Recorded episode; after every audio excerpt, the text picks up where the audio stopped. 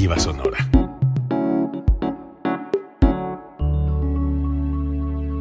Código Libre.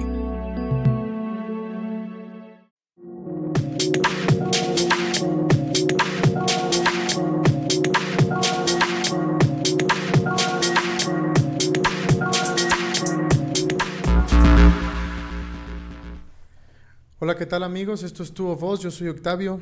Yo soy Jorge. Y hoy hablaremos respecto de una fecha muy importante y sobre todo de gente que nos alegra la vida todos los días, literalmente todos los días, que son los músicos. Jorge, muchas felicidades por el Día del Músico. Felicidades igual. Que ayer Felicidades. nos vimos en persona, pero Así pues es. ya estamos de regreso. Y, y pues así es, eh, acaba de ser el Día del Músico y ah, bueno, estos han sido días muy interesantes para la música en general, al Así menos es. por, por estos rumbos. Ha habido muchos eventos, muchos conciertos, eh, al igual que pues en cada lugar nunca falta la gente, las personas que se dedican o que ya sea por hobby o profesionalmente pues a tocar y a, Ujú. y a hacer que la gente pues sienta otras emociones, ¿no? Así es. De este, de este, De este arte. pues, maravilloso oficio. Así Eh, es. Pues felicidades, Tao. Gracias, gracias. Pues todos nos, de- nos dedicamos a la música. El buen Jocho es productor musical, compositor. Este, ha sido de todo, bajista, guitarrista, pianista. ¿Qué Sí. más tocas?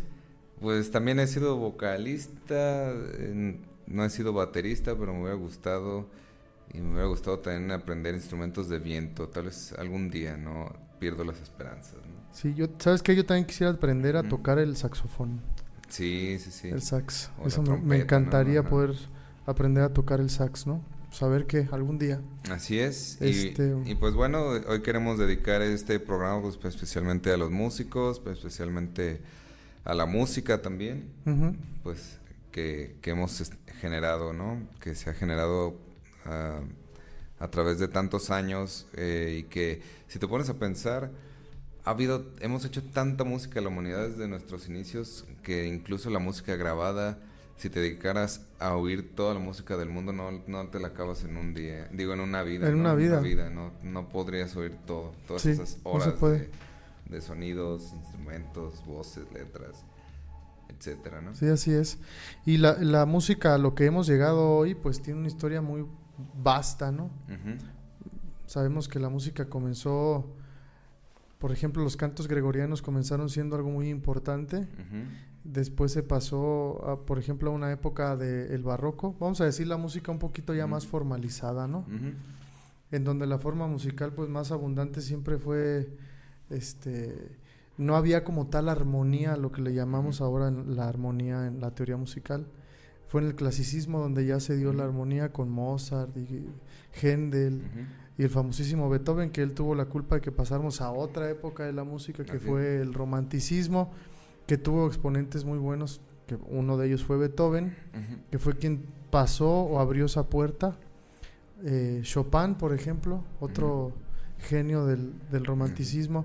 Luego podemos hablar del impresionismo, El En la francés de la música. Claude, Claude Debussy, ¿quién no escuchó del Claro de Luna de Debussy? Eric Satie, ¿no? Eric Satie también, ajá, que empieza ahí la experimentación justamente con ellos se quedaron muy impresionados de, de escuchar a músicos que rompían ciertas reglas que tenía la, la armonía diatónica o la armonía clásica, ¿no?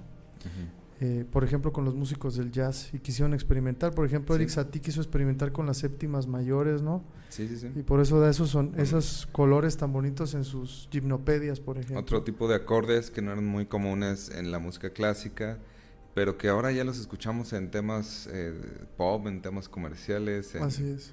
en la música que escuchamos ahora. O sea, la música ha pasado por un montón de, de etapas, por así decirlo. Así incluso es. si nos vamos todavía más para atrás eh, y, y tomáramos en cuenta desde los primeros ritmos africanos, etcétera, pues la música siempre ha acompañado, yo creo, al hombre desde Sí, que desde el inicio. se puede decir que es hombre, ¿no? O, Ujú. o desde que se puede decir que somos más conscientes, yo creo. Y incluso hay teorías bien extrañas que dicen que todos los animales cantan, ¿no? Así Que- es. ajá, que todos los animales emiten sonidos o, o sus o tienen sus eh, hasta el sonido de un grillo, ¿no? Es como eh, muy parecido a lo que nosotros hacemos, pero nosotros lo moldeamos, lo componemos, lo hemos llevado a otros extremos, ¿no? y, pues la música es algo muy interesante porque simplemente eh, alguna vez leí por ahí que es eh, escuchar música activa todas las áreas de tu cerebro, ¿no? Y también tocar música. Y, tocar música hace que tu cerebro se, eh, digamos, se desarrolle de una manera muy diferente, ¿no? De hecho, hay muchos estudios que señalan que leer partituras, leerlas y estar ejecutándolas, activa prácticamente todas las áreas del cerebro, ¿no? Y hay una teoría muy interesante de, mm, ahorita recuerdo el nombre, es un psicólogo de origen estadounidense, que se llama la teoría de las inteligencias múltiples. Y él señala que hay varias inteligencias, ¿no? Esto que se ha tratado de hacer en cuestión de que mejore la educación en varios países del mundo, como tomando como base o en base a esta teoría de las inteligencias múltiples, porque tú eres bueno por unas cosas que yo no, y al revés, y así. Pero lo interesante es que la inteligencia musical, que es un tipo de esas inteligencia, es la única inteligencia que potencia a las demás, inteligencias. Sí, y, sí, sí. Y fíjate que sí es cierto porque yo tuve un caso, le di clases a un niño en la Ciudad de México, yo estuve trabajando en una yeshiva judía, que adentro de esa yeshiva judía había una academia de música. Y había un niño que tenía un, un, rendimiento no tan bueno en la escuela y padecía como de que sus papás pensaban que tenía a lo mejor TDA, ¿no? O TDAH, no sé cómo se llama.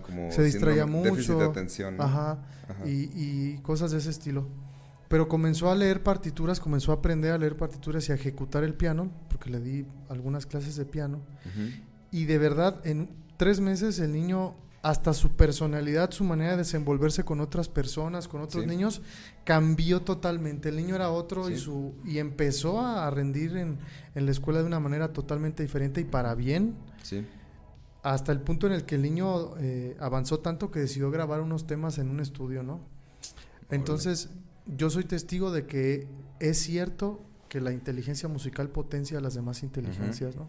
Por eso es muy recomendable que a temprana edad tengan un acercamiento los niños en la escuela eh, en la música, ¿no? No precisamente en un, en un este en un instrumento como tal, pero que tengan un acercamiento de todo lo que implica la música, ¿no? De, los ritmos, de la lectura musical, a lo mejor de algunas melodías, cantar, que es lo más natural para el ser humano, ¿no? Sí, eh, pues tiene sentido porque la música va muy de la mano de las matemáticas, es decir, de la, de la... Hay que, eh, como quien dice, de alguna manera trabajar la parte lógica de la mente, pero al mismo tiempo también la música te mueve las emociones. Entonces se puede decir que también eh, están activas las partes emocionales del cerebro no tan lógicas, ¿no? Entonces eso para mí tiene sentido porque eh, la música te hace te hace sentir cosas sin que necesariamente las vivas tal vez, pero también te hace eh, ejecutar un instrumento, simplemente tocar piano con dos manos, que yo recuerdo cuando pues empecé, y eso que yo nunca tomé como clases formales o así de, piano, pero desde niño me gustó, me prestaron alguno y empecé a, picarle, ¿no? Y, y sí me di cuenta desde, desde muy al principio que poder hacer dos cosas diferentes con dos manos eh, está muy cañón, ¿no? O sea, eh, y ahora, y, luego ya llega un punto en el que lo vas haciendo con más naturalidad, entre más practiques, entre más lo entiendas, lo estudies, y llega un punto en el que ya estás pensando separadamente lo que hace cada mano, ¿no? y, pero ya no lo piensas como cuando manejas un auto, ¿no? Así es. O sea, llegas a un punto en el que ya lo empiezas a hacer todo más natural.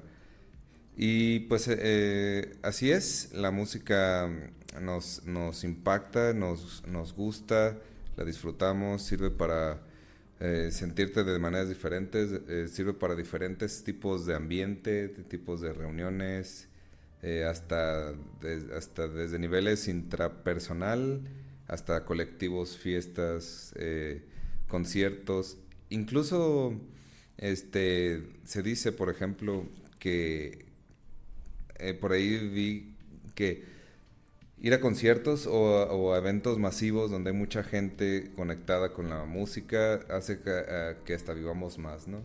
O sea, claro. O sea, tiene mucha lógica. hay estudios que dicen que, ir a conciertos hace que vivamos más, entonces pues vayan a conciertos. Sí me parece lógico, ¿no? Porque eh, sí, se siente uno diferente cuando vives una experiencia a un nivel como colectivo mayor, ¿no?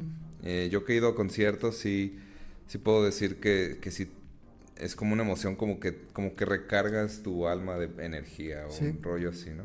Y fíjate que yo casi nunca he ido a conciertos de música popular, ¿no? De pop, de, no sé, todo este tipo de ondas, ¿no? Y acabo de ir a, un concierto con mi chava porque hay un compositor español que a mí me gusta mucho personalmente, es un chavo que se llama Pablo Alborán. Me gustan sus rolas y me parece un chavo muy talentoso. Canta, compone, toca el piano, toca la guitarra, bueno, es muy talentoso. Y fuimos a verlo y la experiencia que a mí me dejó es, fue muy grata porque el ambiente que se forma y la energía que circula con la gente está muy padre. Es muy distinto a cuando yo he ido a, ver una ópera, a un teatro, o cuando he visto a ver a una, un concierto de piano, un concierto de una sinfónica. Es muy diferente porque hasta hay un protocolo a seguir, ¿no? Si va a haber una eh, supongamos que van a tocar la novena sinfonía de Beethoven. En cada movimiento no puede haber aplausos. Entonces la gente se tiene que quedar sin aplaudir. Hay un silencio en lo que cambian de partichelas los músicos. Vuelve a darle entrada el director para el segundo movimiento. Y hasta que termina la pieza, que puede durar, no sé, 25, 30, 40 minutos, es cuando tiene que haber aplausos. ¿no? Entonces sí es, es muy diferente el protocolo que hay en, uno, en, estos conciertos. Y en estos conciertos de música popular es mucho más libre. Tú te puedes expresar como tú quieras, ¿no? Incluso en un momento en el que había un solo de guitarra, yo creo que, eh, no sé si, no, creo que le haya gustado mucho a este chavo. Porque me gusta tanto su música que había un solo de guitarra y el, y el público se cayó. Y yo le grité, ¿no? así en la Plaza de Toros de Aguascalientes, le grité durísimo, te amo, Pablo. Y pues él me escuchó y me escuchó a todo el mundo, ¿no? Pero eso no lo hubiera podido hacer con alguien que yo admire mucho en, un concierto de música clásica, por ejemplo. Ajá, sí, sí, sí, Me hubieran sacado. así, literalmente. Sí, sí, sí. No, pues eh, eh, eso más se ve como. Yo lo he visto mucho en conciertos de rock o en conciertos de pop, ¿no? Que, Ajá que, que también es, eh, es como esa interacción que hay entre los músicos y el, y el público, ¿no? y, y, que también es parte, pues, de la energía de, del momento, porque, pues, también es verdad, yo creo que, que no hubiera habido un movimiento como el punk si no hubiera sido por los públicos o por las audiencias, no hubiera habido, nunca hubiéramos visto estadios llenos de no ser por bandas como Led Zeppelin, Queen, Queen The Beatles, que fueron las primeras las primeras agrupaciones que en, jalar muchísima gente a un, a un auditorio, a un estadio. Incluso hay muchas anécdotas, ya, que mencionas a Queen, de que Freddie Mercury era un maestro para, para manipular las audiencias, ¿no? O sea, simplemente recuerda el famoso grito del Ajá, ¿no? Y, ajá. Entonces, es, e, es increíble cómo, cómo eh, la música puede hacer que conecte tanta gente con la misma emoción en, el mismo tiempo.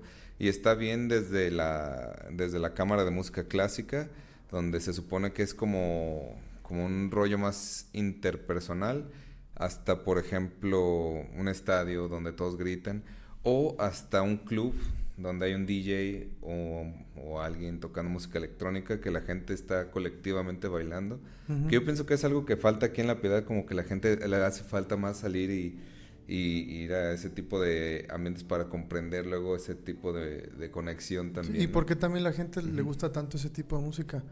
Y es que cuando, cuando tú sientes la conexión que hay con otros seres humanos que también están disfrutando lo que tú, eh, es algo que no lo puedes comprar con nada, pues no, y no lo puedes comparar con otra cosa. Así es. Es algo muy bonito. Este, quisiera hacerte algunas preguntas, ¿no? Porque me gustaría conocerte más a fondo en el tema musical. ¿Quiénes son tus tres mejores artistas o los que más te gustan? sé que pues, pueden ser muchos, pero ¿quiénes son los que más te gustan? Pues más bien podría decir que yo creo que sí hay, hay, voy a decir tres bandas que me han impactado así muy cañón. Eh, este, la primera en, mi infancia que de verdad me impactó, que me pegó, fueron los Beatles, ¿no?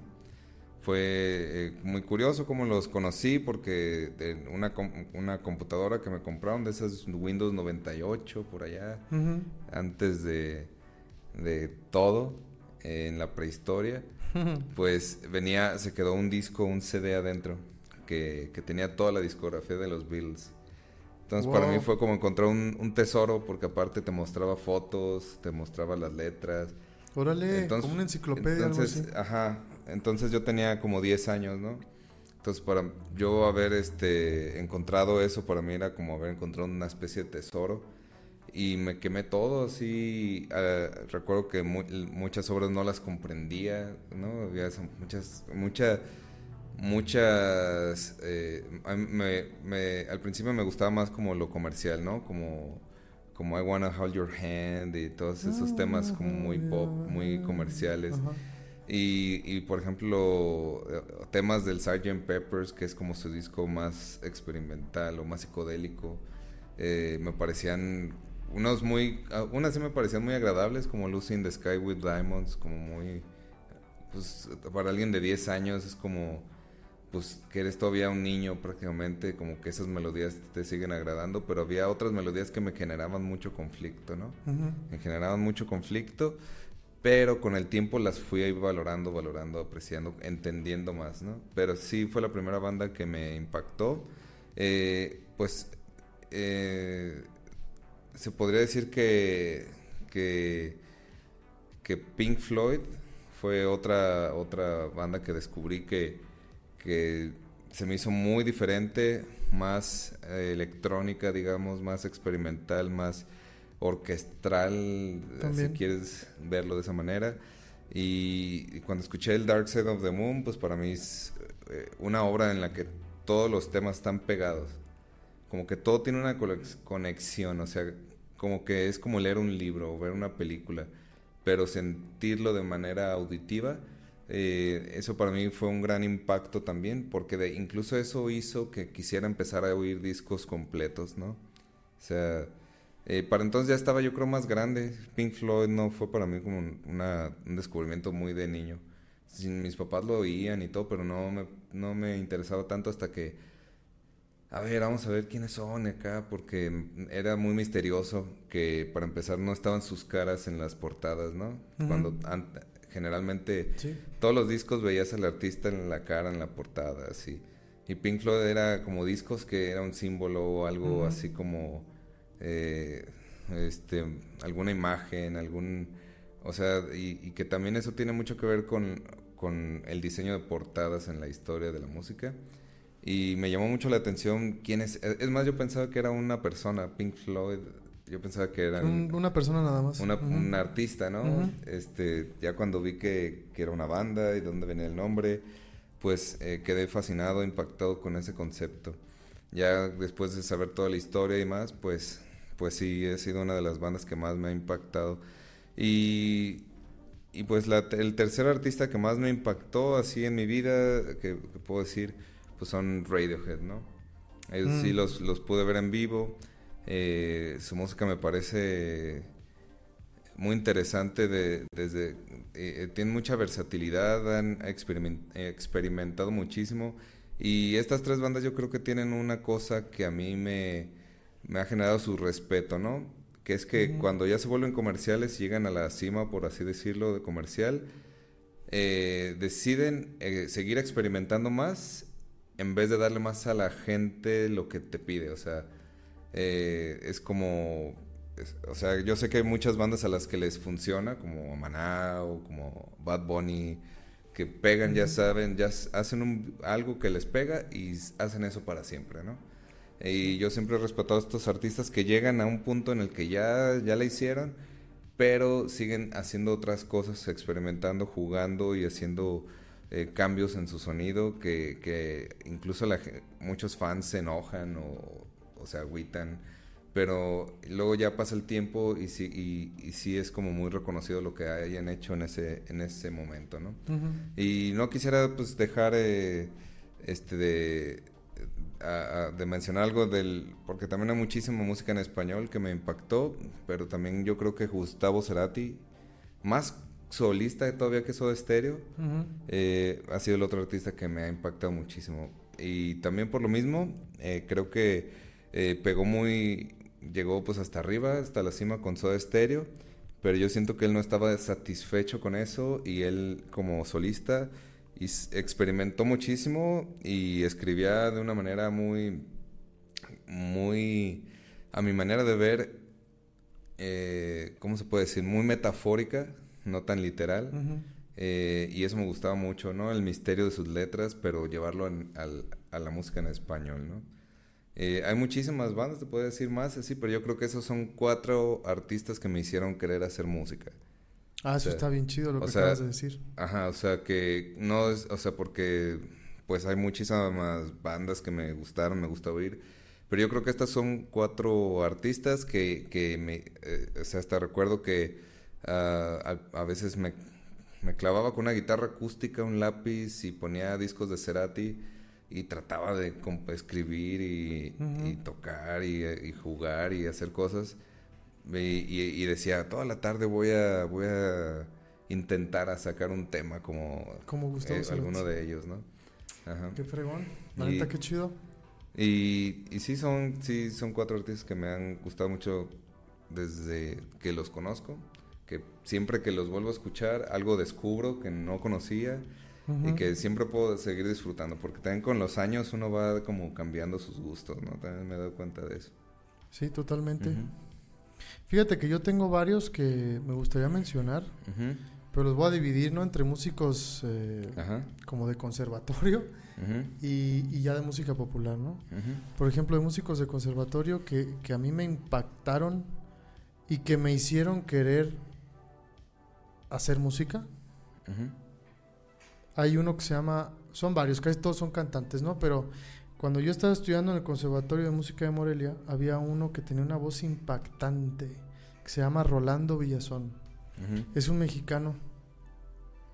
Él estaba en el top mundial de los tenores, o sea, cuando yo estaba, en, te hablo del año 2007, 2008, 2006, por ahí, él cantaba en Europa con una soprano que se llama Ana Netrebko y era como el rockstar de la, de la ópera, ¿no? Y ganaba muchos premios de, de música y, demás, ¿no? Grabó muchos discos, era pupilo de Plácido Domingo, lo anduvo moviendo por todo el mundo, hasta que desafortunadamente tuvieron que quitarle nódulos de las cuerdas. Supongo que fue por la carga de trabajo, porque cantan demasiado a un nivel muy exigente. Ese es uno. Otro de, los artistas que más me, ha gustado también es otro mexicano, se llama Javier Camarena. Y este chavo también es un tenor y me ha gustado muchísimo. Tiene un timbre bellísimo, pero me gusta mucho porque es, él es el vivo ejemplo de la perseverancia. Una vez subió unos videos a su, a su Facebook cantando en sus primeros años y, desafinaba y muchas cuestiones técnicas que tenía que resolver, ¿no? Y veías que había una voz muy bella ahí, pero que tenía muchas cosas que hacer. Y si tú lo hubieras visto cantar en ese tiempo, a lo mejor hubieras dicho, bueno, tal vez este chico pueda hacer algo. Pero no de la manera en que realmente lo hizo, ¿no? Él canta ahora en los teatros más importantes del mundo, canta en, Barcelona, en el Liceo, en el Teatro Real de Madrid, canta en Italia en un montón de lugares, en Suiza. Bueno, es, es una persona súper fregona y súper humilde también, ¿no? Otro artista que me, que me impresionó mucho, este es un director de orquesta venezolano que se llama Gustavo Dudamel. Este chavo eh, era violinista de niño y comenzó a agarrar la batuta y le empezaron a dar clases este, en Venezuela. Y ahora dirige, no recuerdo si dirige a la Orquesta de Los Ángeles o ya dirige en Nueva York. ¿no? O sea, y trae un programa súper chido eh, para apoyar a talentos jóvenes a que puedan llegar a, ser grandes músicos, ¿no? A niños, a jóvenes que les ven talento, los apoyan para darles becas y, llevarlos a Estados Unidos y otros lugares del mundo, ¿no? Esos son como los clásicos que dices, wow, ¿no? Les recomiendo que si Y- los pueden buscar en YouTube. Contemporáneos, pues. Ajá, que están vivos. Exactamente. Están aquí Ellos están vivos y están activos los tres, ¿no? Eh, de música popular, pues el que más me gusta es Luis Miguel, ¿no? Se me hace una persona superdotada en cuestión vocal y con una técnica increíble. Tiene una manera, es un, un artista en todos los sentidos, ¿no? sí. También es muy bueno para mover a las masas, ¿no? Para, es un ser ecléctico, ¿no? Ahí en, Sí. en- en el escenario. Hay una banda que me encanta que se llama Sigur ujú. Esa también, esa banda a mí, pff, guau, Sí. me- de verdad, De Islandia, ¿no? no manches, a mí me gusta muchísimo. Y tengo que mencionar otros dos. Hay otra banda, este es de rock. Tengo gustos muy variados, pero este es de rock progresivo, se llama Dream Theater. Esa Ah, también sí. es una de mis bandas favoritas. los, vi, los, los fui a ver a, Con a este, Guadalajara. John Petrucci, ¿no? Ajá. Eh, sí. Los fui a ver a Guadalajara cuando yo tenía 17 años, me parece, en el Teatro Diana. Y fue una experiencia increíble. Ajá. Porque los músicos de Dream Theater, en ese tiempo estaba Mark Pornoy en la, en la batería, ya no está él, está otro, otra persona, pero en e- todos eran Mucho virtuosismo. pues, ¿no? exactamente unos virtuosos de su, de su instrumento, ejecutaban increíble, ¿no? Este, me encantan y me siguen todavía gustando mucho, que también creo que es una banda que, que sigue siempre buscando nuevas cosas, ¿no? No se queda con la fórmula de siempre. Ajá. Sobre todo porque son de, de progresivo, ¿no? Y ya en lo muy, muy popular me encanta eh, Pablo Alborán, ¿no? Ajá. Un, un chico que me parece muy talentoso, compone toda su música, todos sus temas los compone él y se mete a los arreglos, al estudio con sus músicos, canta muy bien, es buena persona, me parece que le está yendo tan chido como debería irle, ¿no? Excelente. Entonces, pues esas son mis recomendaciones, son quienes Sí. me gustan mucho ahorita en la No, pues actualidad. hay mucho que es- tenemos que escuchar. Ajá. de No, y este podría estado. decir pianistas y violinistas, Sí. pero ya, serían, nos Ajá. llevaríamos toda la noche aquí, ¿no? Sí, es que eh, eh, deberíamos hacer un podcast de música aparte, ¿no? Ándale, Sería- exactamente, como de recomendaciones y poder Ajá. pedacitos, aunque de repente el copyright aquí en redes sociales está medio difícil, ¿no? Así es. Eh, tenemos algunos comentarios así rápidos. Saludos a Talina. Dice, componer música se dice que es como resolver ecuaciones matemáticas. Pues sí, probablemente de alguna manera. Eh, Sánchez dice, Ira Horch, pues saludos, Ira Sánchez. Y luego dice, Cerati, eh, mayor que Soda, ¿no? Ahí. Eh, pues saludos, aquí andamos. Saludos a todos. Eh, Sí, Sánchez, que, que fue a ver a Paul McCartney, por cierto. Ah, que hay que decir esa, ¿no? Ajá. Dos conciertos llenos, que- me dijiste, ¿no? Sí, ah, pues estos fueron días eh, eh, de muchos conciertos. Eh, lamentablemente yo no pude ir esta vez. eh, hay otras responsabilidades, otras prioridades, pero qué bueno por la gente que fue, porque este Corona Capital estuvo muy, muy, muy Ujú. chingón el, el anuncio. Eh, también estuvo eh, pues Paul McCartney en, en la Ciudad de México. Y esos fueron los, los conciertos como que digamos más importantes de estas últimas, pues se podría decir dos semanas, ¿no? Y los de Luis Miguel, pues, que sigue en su gira Sí, por México. todavía sigue, Y sigue girando. sigue y pues, ese Miguel. vato, todos los. arrancó hace que como un, unos dos aquí meses, en México. ¿no? Arrancó, sí, como unos dos, tres Unos meses. ya eh, empezó en Chile, creo, algo así. Y como que se fue subiendo. Y ahora ya está aquí en México y arrancó su gira por el país. Y pues la neta, muy chido. Y trae unos músicos, mis respetos. Esos compas también son unos que, virtuosos de la, que de la salieron música. los, los que las teorías de que era un doble, que no sé qué por su Ah. apariencia, pero Es que, a ver, ¿quién ¿dónde- puede, quién puede imitar pues su- ¿de dónde va a sacar un chavo que cante igual? Ajá. Y que haga lo que hace en el escenario, porque no es como que... Las canciones que tú escuchas en sus discos no son iguales a las que escuchas en, el, en, en- en un concierto en vivo, porque hace muchas cosas distintas, ¿sale? Y, y le mete un sello muy personal a sus canciones. Como diríamos músicos más de conservatorio, hace muchas variaciones en su música, ¿no? Así es. Y eso solamente lo puede hacer la persona que tiene el talento para hacerlo, ¿no? Es como un sello muy personal que no se puede duplicar en alguien más. Sí.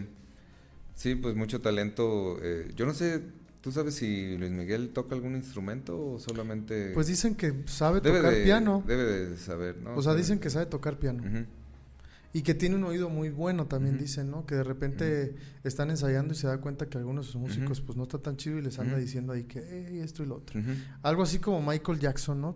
Sí, no que, sé si has visto videos de Michael que, que... que tocaba el bajo bien, Ajá. bien cabrón. Michael Jackson. Y que de hecho les dice cómo tocar y... Ajá. O sea, había- hay videos, los pueden buscar, donde hay, hay ensayos de sus rolas y les empieza a decir, no, mira, a ver la batería, y les, se las empieza a hacer con la boca. No, pues Ya es que más allá de la mitología del personaje o, del, o de todo lo que lo rodeó en, como, en En cuanto su vida a persona, personal, ¿no? eh, a muy diferente de eso, como músico, pues sí era un talentazo, ¿no? Ah, hasta, era- hasta hay un video donde empieza a hacer un beatbox acá Sí, con güey. Oprah y, o sea, hacía cosas muy, muy interesantes.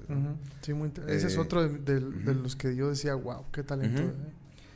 Y, y bueno, eh, sí, es- sí, para mí es importante mencionar a, a Paul McCartney porque pues hemos hablado, lo hemos hablado eh, con amigos, lo, lo hemos discutido, que sí podría decirse que es el músico más influyente de nuestra era, tal vez. ¿Tú Tal crees vez sí, y el en, que la, sigue en vivo. la música Y que popular? sigue porque está vigente desde los 60, güey. Estamos Así en es. 2022. Así 20 es. No, 23, perdón. Se aventó dos conciertos de alrededor de tres horas tocando. a ¿Cuántos años tiene? Como sesenta y tantos años. que- O sea, cuando estaba en los Beatles era un chavitito, ¿no? Bien jovencito. No, oye, bueno, no, no es cierto. No, no. No, yo creo que va Tiene, ya- tiene, no, no, no. Yo creo que ahora está pegando los 80, ¿no? ochenta y tantos años ya. ¿Ochenta y tantos? ¿Y sigue tocando? No, no te Sí, pases sí, sí. lanza. Sí, y ahorita, ahorita investigo su edad, eh, pero más allá de, de todo, eh, la importancia que tiene como músico, pues, porque él, él eh, este, es más, yo podría atreverme a decir que, que también gran parte de por qué los Bills no pudieron continuar, y, y es que eran la banda más grande del mundo, es que no le podían seguir al ritmo a Paul. Paul era muy demandante como músico porque tenía talentos por encima de los demás, sin demeritar la capacidad de composición De de John John Lennon. O la capacidad de guitarrista de Harrison o, o- o a Ringo que también, pues sin Ringo no, no, mm, o sea, Ringo fue la base de todo lo más Y importante. fíjate que no era un virtuoso en tanto a las notas a- que Ajá. daba, pero lo que hacía lo hacía muy bien. Así es. O sea, Tiene 81 años, sí. 81 No años. Paul McCartney. Y, y este, pero Paul eh, era tan virtuoso en todos los instrumentos que hay anécdotas, por ejemplo, del álbum blanco donde llegaba Ringo al estudio y Paul ya había grabado la batería. Llegaban al estudio y él ya había hecho las voces, ya había grabado guitarras, ya, había, Ujú. ya nomás vamos a grabar lo que falta, y, o así, ¿no? O sea, eh, hay, eh, esta canción de Obla Di, Obla Da, que era muy odiada por, por la banda, porque las hizo, los hizo ensayarla hasta que le saliera. De, de como él en su mente Sí. la tenía, ¿no? Entonces, de que estaban hartos ya de enseñarla tanto. Y es uno de sus temazos más grandes, ¿no? Entonces, yo sí pienso que como músico, como compositor, como ejecutante, como cantante, tal vez eh, tú, pues sí podríamos decir que, que tal vez no tenga una voz virtuosa, así como alguien que canta ópera o así, pero sí tiene un oído y una técnica y, y una capacidad que, que, pues sus composiciones han trascendido y siguen trascendiendo. Claro.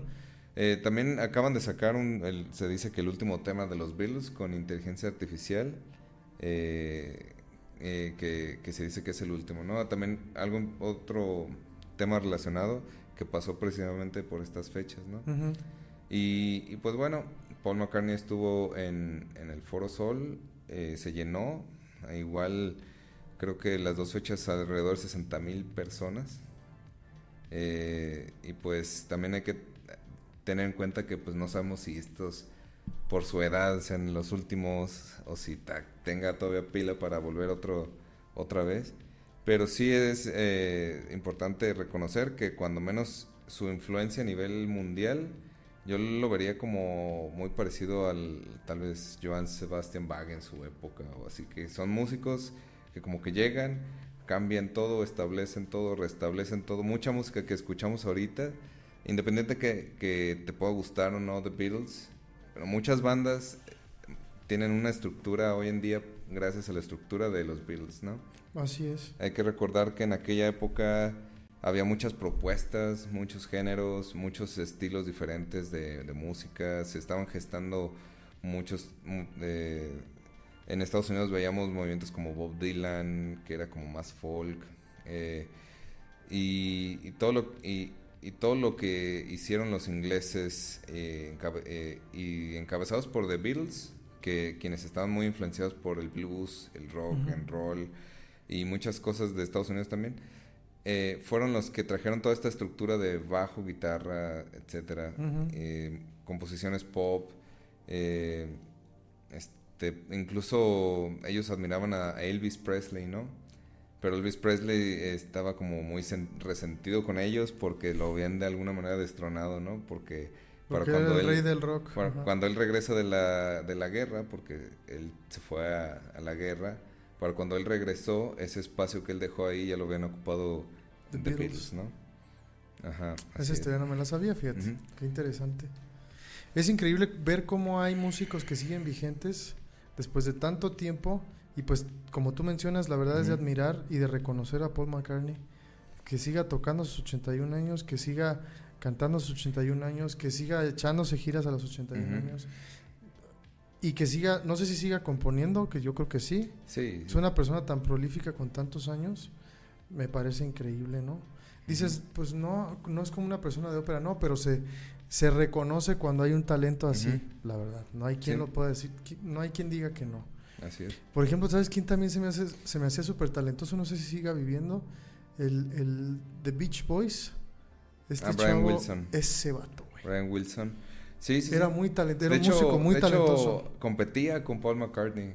Este, este, gran parte de, la, de los discos que se hicieron en los 60s más experimentales como, eh, por ejemplo, hay una anécdota de que, de que el Sgt. Peppers fue una respuesta al, al, ¿cómo se llamaba? Al Pet Sounds de The Beach Boys, ¿no?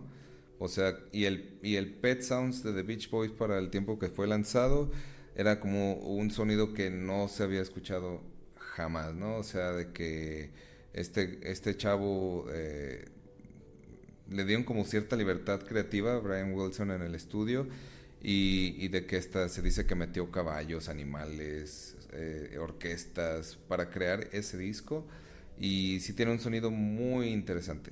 Eh, tan así que cuando Paul McCartney lo escuchó, pues imagínate este, este monstruo de músico y, y los Beatles que, que hayan decidido también hacer una obra conceptual igual y Sgt. Peppers también es una, un discazo, o sea, ambos discos como son, se puede decir que son hermanos, ¿no? El Pet Sounds de los Beach Boys y el Sgt. Peppers de los Beatles, pero era como que por esa, esa competitividad que había entre ellos. Eh, lamentablemente se dice que después de esto, de que los Beatles lanzan el, el Sgt. Peppers, pues Brian Wilson le dio como esquizofrenia, tenía ciertas... Uh, eh, pues fíjate que hay una película sobre eso y la versión que manejan en la película es que él tenía como un, un asistente que era quien le estaba administrando medicamentos que no debía haberle administrado y que de verdad no estaba, no tenía problemas,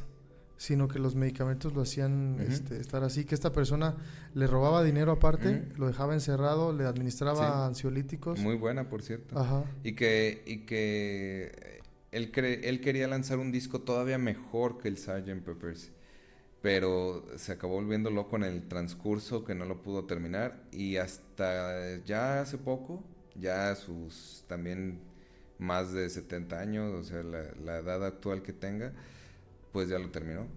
Ya por fin terminó el, el, disco, no me acuerdo bien cómo se llamaba, Smiley, algo así, ¿no?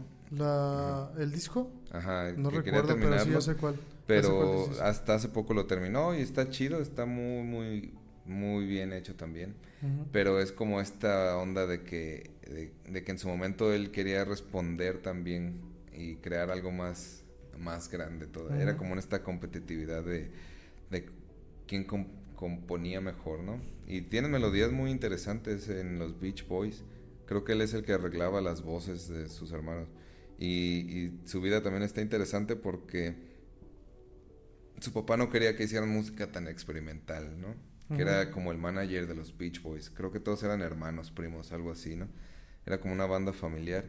Y él tenía muchas ideas que quería aportar muchas ideas revolucionarias y su papá solo quería una que su que sus hijos fueran pues rockeros exitosos y quisieran canciones pop y les fuera bien y ya no quería o sea siempre hay este duelo también entre entre la música que simplemente es disfrutable y la música como experimentar con el sonido con la música con cambiar las fórmulas por eso yo siempre he admirado mucho a aquellos músicos que se arriesgan y se van por caminos más vanguardistas que pueden o no funcionar, pero, pero que se arriesgan a hacerlos, ¿no?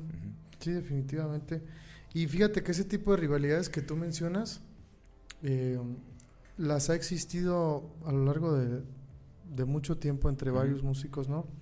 Hay una que realmente no fue como tal una rivalidad, que está exagerada cinematográficamente, pero hay una rivalidad muy, mm, ¿cómo decirlo? Muy pintoresca, o que, se, que se dio en una película sobre Mozart, sobre Wolfgang Amadeus Mozart, con un compositor que se llamaba Salieri, que también era de su tiempo. Y esta película habla sobre esa, esa rivalidad, ¿no? Y de cómo Salieri admiraba a Mozart, pero también eh, al mismo tiempo lo odiaba porque era una persona desobligada, jugador, eh, no sé, muy extrovertida, que cómo era posible que una persona así fuera tan prominente, más disciplinado, más formal, más cuadrado, tan prominente para poder hacer las cosas, ¿no? Con decirte que hay una anécdota muy chistosa, bueno, chistosa, más bien muy admirable. Hay una ópera, creo que es Las bodas de Fígaro, de Mozart el día del estreno de esa ópera, estamos hablando del 1700 y pico, ¿eh? El día del estreno de esa ópera, ese día escribió la obertura de la ópera. O sea, la pieza musical que va al principio de la ópera, que es con la que abre la orquesta, ese día la escribió. Pero es que no es lo más increíble, porque ese día la escribes, ¿no? Que eso es tremendamente virtuoso, ¿no? Sí, sí, sí. Pero la otra es, escríbela y aparte dale a cada instrumento su parte. A los violines lo que tienen que tocar, a los chelos, a los contrabajos, no sé, a los metales, si hubo metales, a las flautas, a las maderas, a todos los tienes que dar sus partes para saber qué van a ejecutar. Así es. Y lo increíble es que él componía sin tachaduras y sin borrar nada. Ajá. Haz de cuenta que escupía la música, la escuchaba en su mente y la transcribía en notas. No la editaba, pues. No, no había editado. saliendo así. Todos, todos los manuscritos que tú puedes encontrar a lo largo de la historia de cualquier otro músico, puede ser Bach, puede ser Beethoven, Chopin, Debussy, todos tienen tachaduras o borraron una parte y se arrepintieron de una cosa y volvieron a poner otra, ¿no? Eso para mí es increíble de Mozart. Sí. Eh, eh, es, es un genio incomparable como nunca en la historia de la humanidad, de verdad. Sí, que e incluso compuso su última obra, ¿cómo se llama? La el Requiem. El Requiem, ¿no? Que es una obra majestuosa porque eh, estaba muriéndose realmente, ¿no? o fue también un, una, es una historia muy muy curiosa, está muy tétrica, Es muy curiosa, sí. Porque lo y de hecho no terminó de escribirlo. Ajá. Hubo números de ese Requiem que terminaron de escribirlo. Se, se cuenta la leyenda o la historia que fue una persona a pedirle el, una... Eh, un, requiem, un requiem para... Una misa para difuntos. Ajá, ajá misa para difuntos en esa época. Y que, y que esta persona encapuchada pues nunca... nunca Vestida de negro y Ajá. Que nunca volvió, ¿no? Nunca lo volvió a ver. Pero sin embargo, él sintió que, que, era un mensaje o algo así como en su vida, que su vida iba a terminar. Ajá. Y se enfermó y estando muy enfermo dijo, voy a escribir el Requiem, pero va a ser para mí. o sea... Sí, esa, esa es una historia y muy linda. mi, ah, eh, mi, número favorito de esa se llama mm, El Lacrimosa, escúchenlo. Lacrimosa es como que estás llorando, ¿no? Lacrimosa, lágrimas. Escuchen el inicio y parece que hay un llanto literalmente, que los violines son como emulan a un llante, ¿no? para. Está muy, muy, muy padre, deberían escucharla. ¿Debías decir algo? Eh, no, pues eh, aquí nos comenta Sánchez algunas cosas también. Eh, dice Tali Patty Smith, también nos dice Sánchez que estuvieron los Pet Shop Boys en el Corona Capital. sí, pues excelente agrupación también. de Inglaterra, de música electrónica de los años 80. Dice Tali, y Mariana, la hermana de Mozart Mariana, también, ¿no? su hermana, sí. sí, que también se dice que, que, era igual de talentosa que él, ¿no? Sí, que sí también se tenía ese, ese, nivel. Pues imagínate en aquella época también eh, es poder acceder a el estudio musical, tener un piano, o sea, y, que en la familia lo haga más de uno. Pues eh, Mozart fue el que más brilló, pues. Así es. O, el que más conocemos, su, porque su hermana también se dice que compuso mucha música, ¿no? Pero no podía tener esa exposición por ser mujer. Es muy probable que sí. Además de que Mozart empezó a componer creo que a los cinco años, seis, siete años por ahí, cinco me parece. Entonces, pues sí, muy bien. Jorge, se nos está acabando el tiempo, pero yo quisiera, la verdad, que nos pusieras algo de tu música. Bueno, para que la gente nos, nos te conozca, sepa por qué te gusta tanto la música, qué eh, haces. se nos, eh, ya que se nos está terminando el tiempo, eh, este, primero que nada un, pequeño anuncio. Claro, claro. Se me está olvidando, es cierto. Que, que Felipe, nuestro querido amigo de aquí de Código Libre, que está atravesando, pues él con su esposa Karen están atravesando una situación muy delicada de salud. Eh, estamos pidiendo apoyo, que, quien quiera colaborar, apoyarlos eh, económicamente. Unos, todos sabemos que atravesar una cuestión delicada de salud, una enfermedad así de grave, implica gastos, implica pues cosas muy difíciles y muy duras. Entonces por aquí vamos a dejar toda la información en los comentarios para quien quiera apoyar. Hay una rifa y no necesariamente si no, si no entras a la rifa, de todas maneras eh, buscar la manera de apoyarlos. Claro. De, de... Creo que por ahí en redes está la cuenta donde pueden también hacer algún depósito. Le vamos a pedir aquí a Felipe que ponga toda la info en los comentarios de, de, este video y en código libre en general si se puede. Y bueno, eh, este pues para que sepan quién es Felipe, Felipe y Jaime, que son quienes nos ayudan en la producción, son quienes hacen posible que nosotros estemos aquí transmitiendo en vivo. Así es. Son quienes se rifan con eh, todo el diseño de, los días que vamos a estar, todas estas animaciones que se ven acá atrás, el audio, todo, todo, todos ellos se la rifan. Entonces, Así es. pues por eso es que también nosotros nos unimos a esta causa y queremos promoverla, ¿no? Porque... Así es. Pues sabemos que, es, que, es, que son momentos que nos necesitamos todos. Así es. Entonces, eh, bueno, pues apoyemos. Ahí, bueno, ahora sí, ya para terminar el, el podcast, eh, nomás así como contar a, un poco de, anécdota rápida, eh, porque vamos a pasar aquí un video de, de un set que, que, me grabaron unos, unos camaradas, Edgar Rizos, y ve estos, saludos. Eh, que tiene su, su, nuevo canal también, que está estrenando, que se llama Dissonant, que quiere subir varias cosas así de música, ¿no? Y pues bueno, eh, la historia de, este, de, esto que les vamos a compartir es que desde que, tú sabes que cuando uno es chavo, Tavo, pues tienes como esta ilusión de la fama, de llegar lejos o de hacerte músico, o por lo menos... Claro. Eh, a mí me pasó que yo decía, o sea, al principio uno quiere ser igual de grande como The Pills o tus ídolos o quien sea. Luego dices, no, más bien quiero componer algo bien grande que, que a mí me guste. Luego pasas también por esta etapa en la que dices, eh, bueno, ya donde pudiera viajar haciendo mi música, ya no ser, ya, pero que pudiera conocer el mundo llevando mi música, ya es ganancia, ¿no? Eh, pues a mí me pasó mucho de que llegó un punto en el que dije, no, en realidad disfruto mucho de hacer música más allá de que todas estas ambiciones. Entonces voy a hacer solo música para mí y porque me gusta y ya llevo algunos años haciendo música, eh, no tanto por, por, con la intención de darle exposición, ¿no? si se eh, da, pues qué chido. Sin embargo, pues eh, este, mi camarada Edgar me visitó en el estudio y los que ya me conocen pues ya saben más o menos las cosas que hago. Entonces fueron y y pues así en la, en la peda, ponte tus rolas, vamos a ver, o, toca algo y así. Y, les enseñé lo que hago y me dijeron, pues, ¿por qué no, no, lo enseñas? ¿Por qué no lo muestras? O sea, les digo, generalmente yo le digo a la gente, pues es que lo hago para mí. Ya no tengo como estas ambiciones tan acá de, de, que pegue, o sea, me haga famoso, así. Y pues él me dijo, pues eh, quiero hacer un esfuerzo por mostrar lo que haces, por hacer una colaboración, vamos a planearlo, yo te hablo, tú hazlo y, y pues ya me, me, invitó a grabar este, este video que les vamos a, a mostrar de mi proyecto personal. Eh, va a ser un tema, así que dura como 8 minutos, 9 minutos y, y, es lo que ahorita estoy haciendo, ¿no? Va que va. Eh, este, agradecimientos especialmente al equipo de Dissonant y pues a Edgar que hizo posible esto, ¿no? Así es.